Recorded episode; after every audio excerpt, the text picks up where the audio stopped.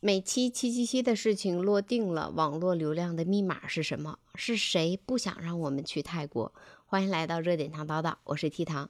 在上一期节目的时候，我们聊到了缅甸，这两天同样和缅甸一样备受关注的还有泰国。随着泰国旅游危不危险登上热搜，同样登上热搜的还有美期七七七。在下边的录制中，美期七七七我可能用美期来代替了，因为有的时候觉得实在是有点绕嘴。嗯，我就接着往下讲，就是前两天网上大家都在说美期到了泰国之后就失联了。这两天呢，因为我正在做有关缅甸的节目，大数据就开始疯狂的给我推送缅甸啊、泰国的一些消息，包括美期七七七。然后我就好奇的上网去搜了一下，而我搜的那时候正好是美期发那条报平安的视频之后。就是每期报平安的那条视频，对比了他之前拍摄的视频，还有现在这条视频，看了一遍又一遍，一边看一边在记录我发现的一些事情。首先，我是通过大数据的推送，然后关注到的每期。之前我没有看到过每期的任何直播，还有视频，今天是第一次。视频当时的场景显示是在机场拍摄的。美琪那天穿的是一条粉色的上衣，戴着黑框的眼镜。很多网友评论说，美琪这次的眼神游离，可以在眼镜的反射中看到手机的充电器还有插座。脖子上有类似的针眼的红点儿有好几处，嘴和脸是浮肿的，状态跟以前不一样。这是大家发现的几个点。然后我再说一下我看到的几个点。嗯，首先在这个视频最后一段的时候，美期的眼镜的左边出现了一个男人的身影，然后过了几秒之后，在实际场景里边又出现了一个背包的男人的背影。当时我在想，这两个人到底是不是一个人？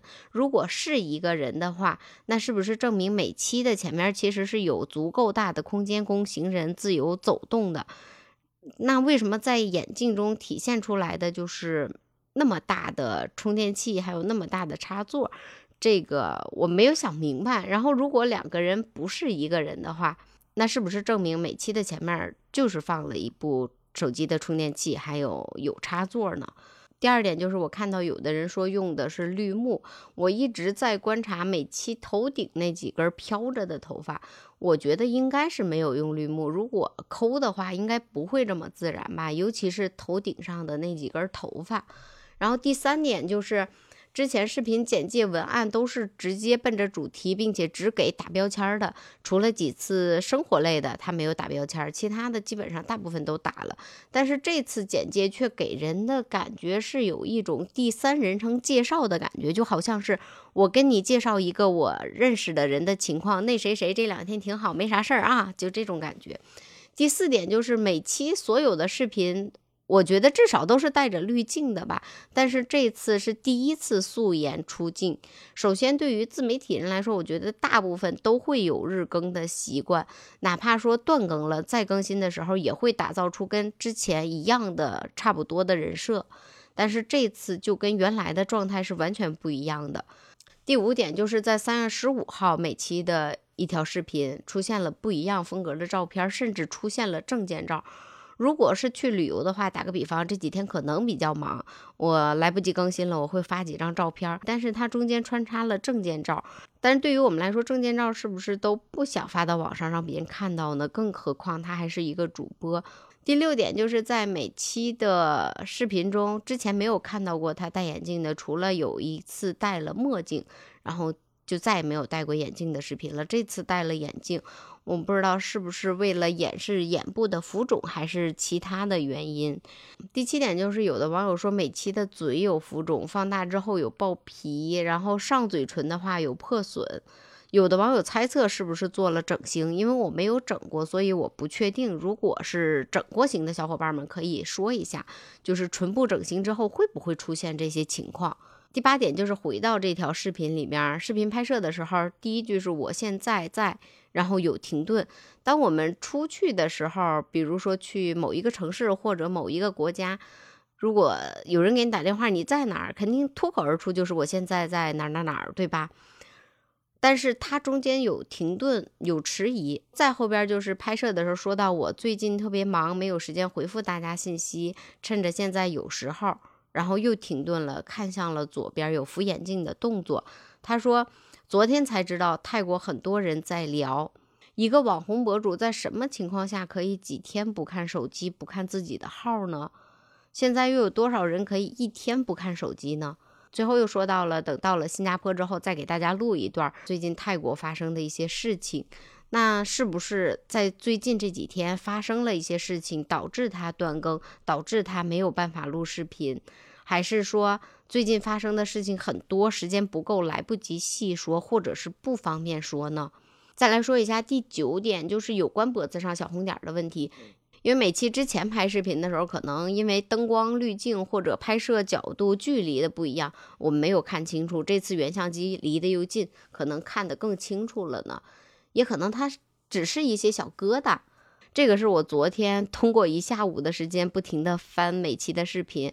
看到的一些东西，在昨天晚上他又发布了一条澄清的视频，又和大家报了平安，说我现在在新加坡，说昨天发视频的时候状态不好，因为几天没有睡觉了，脸部还做了美容。当时是为了给大家澄清，就是我现在很安全，所以没有想那么多，临时录的这一段视频，因为没有任何准备，所以就想一句说一句。本来只是想给大家报个平安，但是没想到视频发出去之后，让这个事情变得更加严重了。也说了自己为什么不打扮，是因为有朋友告诉他，入境新加坡如果打扮的话，很有可能会被遣返。他说本来只是想分享日常，但是没想到让这么多人担心。也对网上大家怀疑的蹭流量的事情也进行了澄清，说自己是三月一号到的泰国，那时候没有泰国的事情，也没有被炒起来。然后这件事情发生之后呢，给他泰国的朋友也造成了不好的影响，甚至网暴。希望大家不信谣，不传谣。昨天晚上我在刷视频的时候，又看到了美琪在开直播，看到人是安全的，我就退出来了。半夜的时候打开手机，又看到他在开直播，因为那时候我正好没事儿，我就多看了一会儿。他说。只是发一段简单的视频，没想到引起广大网友的关注，并且还生成了标签儿，也没有想到自己上了热搜，自己现在很安全，不像网传的那样被卖到了哪里，然后身体怎么怎么样了，或者已经有什么意外情况了。对于网友们担心，他都一一做出了回复。在昨天的视频中，美琪也提到了他自己原来在一家网络公司里边，那个时候是一位百万的博主，后来离开了，再建了自己现在的账号，也和姐姐当时进行了现场的连线。姐姐说：“谢谢大家对美琪的关心，美琪现在很好，很安全，也没有像网上说的那样。也感谢了广大网友，让大家担心了。但是评论区里边也有人翻出了乐乐爸因为美琪的事情被网暴，劝美琪澄清。”但是一直等不到每期澄清的视频，无奈之下发出来的聊天记录，对于乐乐爸被网暴的事情也进行了道歉，并且跟大家说要不信谣不传谣。昨天看完直播之后，我总觉得我想说点什么，但是又不知道我该说点什么，那就换位思考一下吧。正如每期说的，他只是拍了一段分享日常的视频，他也没想到会登上热搜，并且这么火。他什么也没做，只是网友们通过视频猜测出来的。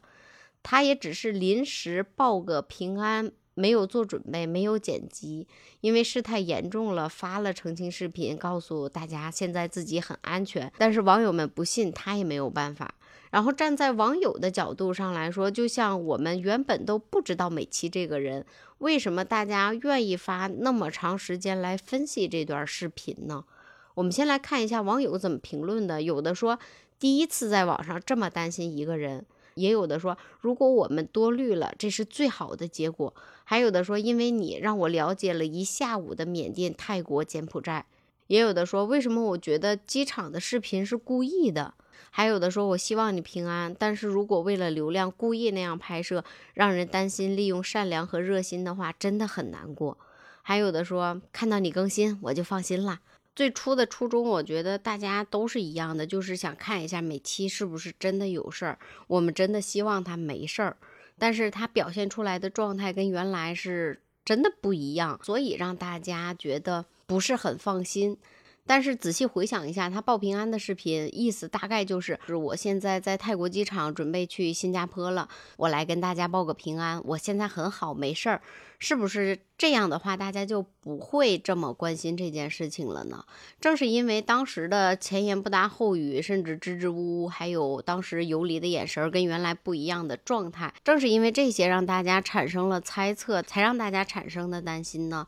视频表达的主要的几点就是在哪里、去哪里、怎么样。就这三点都需要打草稿吗？包括他昨天的现场直播，还有昨天拍那段视频，就明显又回到了原来的状态。直播的现场都是大家问什么问题，他回答什么问题，也是有草稿的吗？不是现场直接回答问题的吗？包括连线我也看了，也没有像之前拍的报平安的视频那样。欲言又止，包括支支吾吾。其实大家关注的重点就是美期是否安全。昨天美期的直播中，他也提到了，说那条视频跑了两千多万的播放量，这两千多万的播放量又是多少人的关心呢？美期现在在国外能得到我们这么多人的关心，是不是他也能够感受到大家对他的爱呢？现在知道了美期是安全的，但是在有关美期的视频下边，还会有人说。关注他不就是为了蹭流量吗？嗯，我觉得没有谁的关注是为了流量，是为了希望他不好。其实反而大家关注这件事情是希望他以后能更好吧。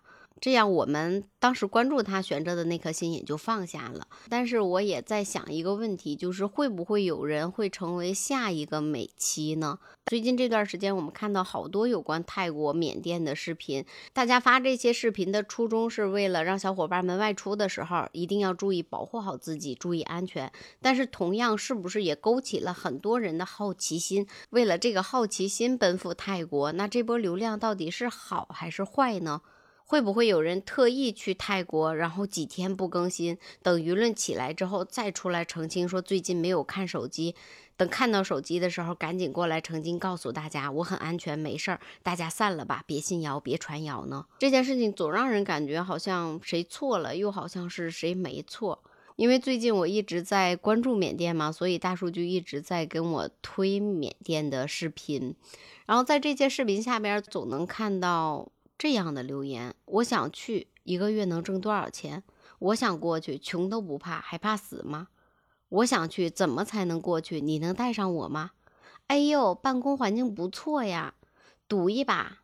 谁说有去无回？为什么有的人去了还能回来？他们都没被嘎腰子，还能挣到钱？我想去，快联系我。我想被嘎腰子，有什么途径？我去过，安全回来了。他跟你比狠，你比他狠就够了。在这条视频下面，有网友留言说：“人家拿的 AK，你拿的什么呀？嘴吗？”不知道前面这些评论。是真的想法还是一种玩笑？但总觉得让人笑不出来。去缅甸冒死暗访的那些记者，从缅甸侥幸回来的人，都在给我们讲述着他们看到的缅甸。希望我们不要去试探，但这些视频却永远叫不醒一些人。如果他们不是想去，只是想用这些事情当做玩笑的话，我觉得这个玩笑一点都不好笑。这是多少家庭、多少人的伤，甚至我们经常在一些视频下面看到，比如有人被打了，视频下边就会看到，哎，这下好了，可以看车了。在二零二二年，梅强从千万富翁家庭被拐卖到亿万富翁家庭，被拐二十五年，最后找回的消息下边，有人评论说，哪有人贩子，快拐卖我吧，我想被拐。为什么有些人的伤，在有些人的眼里却变成了玩笑了呢？还记得被拐十六年，如今落得智力低下、被割下舌头的孩子吗？还记得昨天那期节目咱们提到的被两次关进水牢，一天只吃一个馒头，连续四天卖血三千毫升的男人吗？还记得被切掉四根手指才得以回家的大哥吗？一位网友分享在缅甸北部的真实情况说，一个屋子里边有十二个女孩，有的躺在床上，有的趴在卫生间的地上，身上一丝不挂，伤痕累累。还有前两天，云南昆明二十二岁男子被骗到缅甸，向家人发求助信息，告诉家人被控制，不要发信息给他。还有一位博主在网上发去泰国应该注意点什么，在视频下边看到这样一条留言，总觉得有人不想让我们去泰国，突然一股风，怪怪的。我想说，想去的谁都拦不住。网上发这些消息、关注这些消息的人，是希望能有更多的人在出去的时候能够平安去、平安回，多长点心眼，注意安全。就像离家孩子在家里边，家长可以给予很好的保护，但是离家之后，遇到一些事情的时候，只能自己面对。